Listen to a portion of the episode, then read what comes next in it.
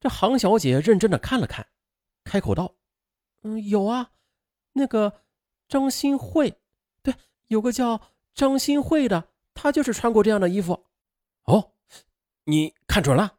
嗯，对，没有错的。嘿，太好了，有戏。那么，她身上有没有什么特别的记号啊？比如黑痣、纹身之类的？方志安故意的放慢语速，追问道：“他有种感觉啊，这曙光就在前头。黑痣、纹身，哎，纹身，我想想，纹身有哦，在哪个部位啊？嗯，在手背上，左手还是右手？哎呦，这个我还真记不清了。杭领班是摇摇头，真对不起，我真记不清了。啊。”没关系，那你告诉我，张新慧她现在何处啊？嗯，可能在萧金池。离开桃花坞，方志安就直奔萧金池休闲中心。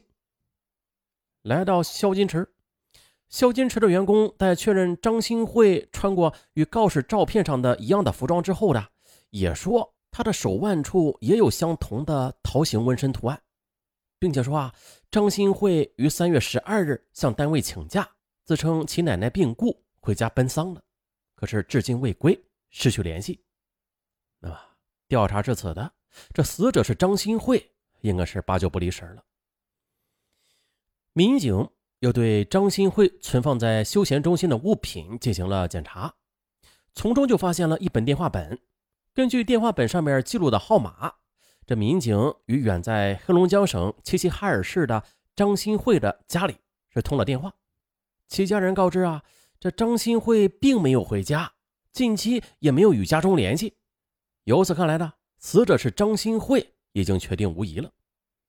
经过进一步了解，专案组得知张新慧与一名三十多岁的男子是同居在一起，而在失踪之前呢，两人是发生过矛盾的。但是对这名男子的姓名和居住地，则是完全不了解。啊，种种迹象表明，张的男朋友有杀害她的重大嫌疑。那么呢，这名男子他是谁呀？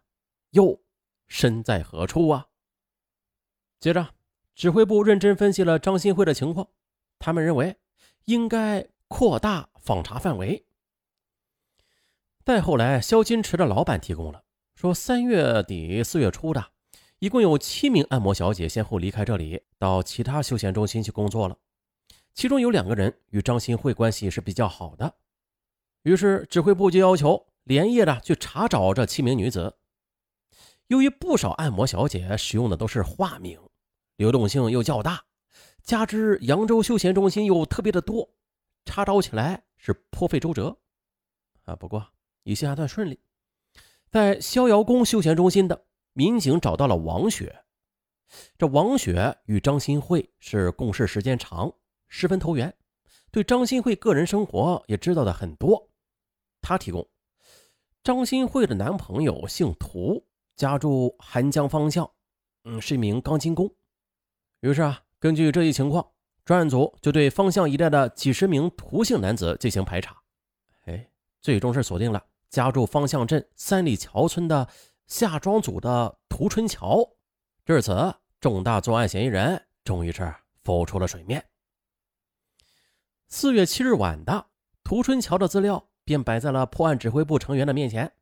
涂春桥，男，三十三岁，汉族，小学文化，一九九四年出的，与河南省唐河县女青年胡某某结婚，生有一女一子。并且是曾经在扬州、河南、黑龙江等省市打过工，但是目前去向不明。于是指挥部决定啊，集中力量去查找涂春桥。八日上午的，这三名刑警在社区民警的陪同之下的，便踏进了涂春桥的家。对警察的突然来访，涂春桥的父亲涂才远，还脸上露出一丝惊慌，显得十分不自在。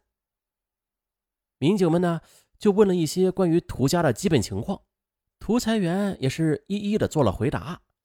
可是，当问及其儿子是何时离开家时，哎，这涂才元就开始吞吞吐吐了，一会儿说春节后的，一会儿又说什么四月初，似乎是在极力的回避着什么。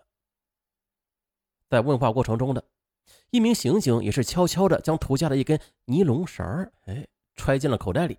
啊，大家也猜到了，离开涂家之后，便将这根尼龙绳送去进行技术比对，结论是与捆扎尸袋的绳子是一致的。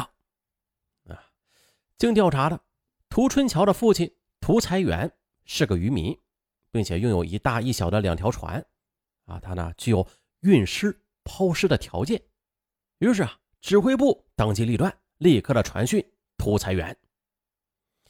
中午十二时三十分的，涂才元被带到派出所，法医又是抽其血样进行基础鉴定。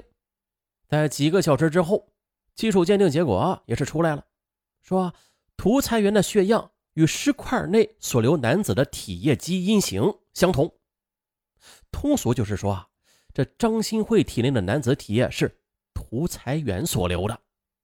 啊啊！涂才元的体液怎么会留在张新慧的体内呀？他跟张新慧有什么关系啊？是强奸杀人吗？还是后杀奸尸啊？民警百思不得其解。不过呢，有了基础鉴定作为后盾，审讯涂才元那就相对的容易多了。一番口腔舌剑之后，涂才元缴械投降了，他是供认了事实的真相。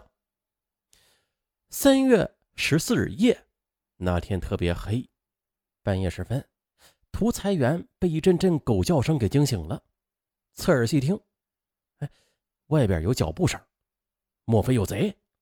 想到这儿。他睡不着了，披衣起身，摸黑走到门前，悄悄地拉开了门栓，想看个究竟。可是这门刚打开呢，哎呀，这一条黑影就闯了进来，与涂才元撞了个满怀。一看啊，是儿子涂春桥。你这么慌慌张张的干什么呀？涂才元责怪道：“啊，没啥，我就是怕那个被汽车撞死的小子变成鬼来追我。”这涂春桥就胡诌了一句，掩饰内心的恐慌。两个人也就没有再说什么，各自的进了自己的卧室。涂才元刚躺在床上，发现，哎，这儿子进了房间之后呢，并没有安安稳稳的睡觉，这电灯也是忽开忽灭的，给人一种他有心思、焦躁不安的感觉。一觉醒来，天已经麻麻亮了，涂才元这才发现儿子在洗衣服。过了一会儿，儿子就出了家门。涂才元不放心，就起床查看。只见洗衣盆内的水呈红色的，他心中一凛，感觉不妙，于是就叫醒了老伴儿涂红女，分头的去寻找。涂才元在村组工房后边见到儿子，就问他：“哎，你这一早在这里干什么呀？”啊我杀了两只羊，涂春桥低头说着：“杀羊？你跟我说实话，你是杀人了吧？”涂才元说出了自己的猜想。此时，涂春桥的母亲涂红女也走了过来，啊，这一家人都姓涂。这两个人呢，就一起盯着儿子。终于的，涂春桥扑通一声的跪在父母面前，悲声道：“你们不能报案，你们一报案的话。”我的命就没了呀！听到这话，涂氏夫妇脸色唰的就白了。万万没料到，儿子真成了一名杀人犯。儿子，你把张新辉杀掉了？涂春桥没有吭声，就等于是默认了这一事实。你这臭小子，你，你打算怎么办吧？涂彩元问。我，我打算。用板车把尸体拖到船上，然后扔到湖里去。涂春桥说了自己的想法。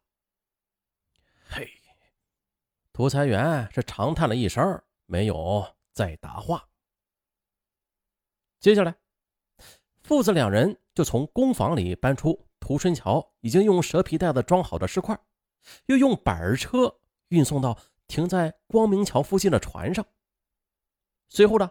涂春桥就骑着自行车独自回家，而父亲涂才元则将小船划到了邵伯湖口，又将尸块搬到大船上，用渔网给遮盖好了。此时太阳已经上来了，湖上行船较多，他要等晚上再到湖中去抛尸。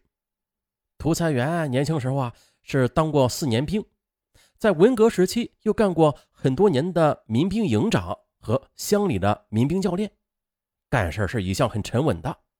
今天抛尸也是这样，他要将事情干的是天衣无缝，不露半点痕迹。哎，预知后事如何，咱们明天继续。在继续之前，尚文还是给大家说一个好消息啊。就是在尚文的新专辑里边，那个老案件大推理，现在呢正在搞有奖活动。凡是前去点击订阅本专辑的听友，嗯，反正这个订阅是免费点的啊，再加五星好评就有机会获得喜马拉雅的 VIP 月卡一张。总共是抽取五名听友啊。本活动是喜马官方赞助，嗯，八月二十五日到九月三十日这一个多月的时间里，凡是点击订阅老案件大推理这张专辑的。外加五星好评的听友就有机会获得喜马拉雅 VIP 月卡一张，总共啊是抽取五名幸运听友。九月三十一日，大家要注意自己喜马拉雅账号的个人通知里边，如果被抽中的听友会在那里边接到通知的。好，祝大家好运。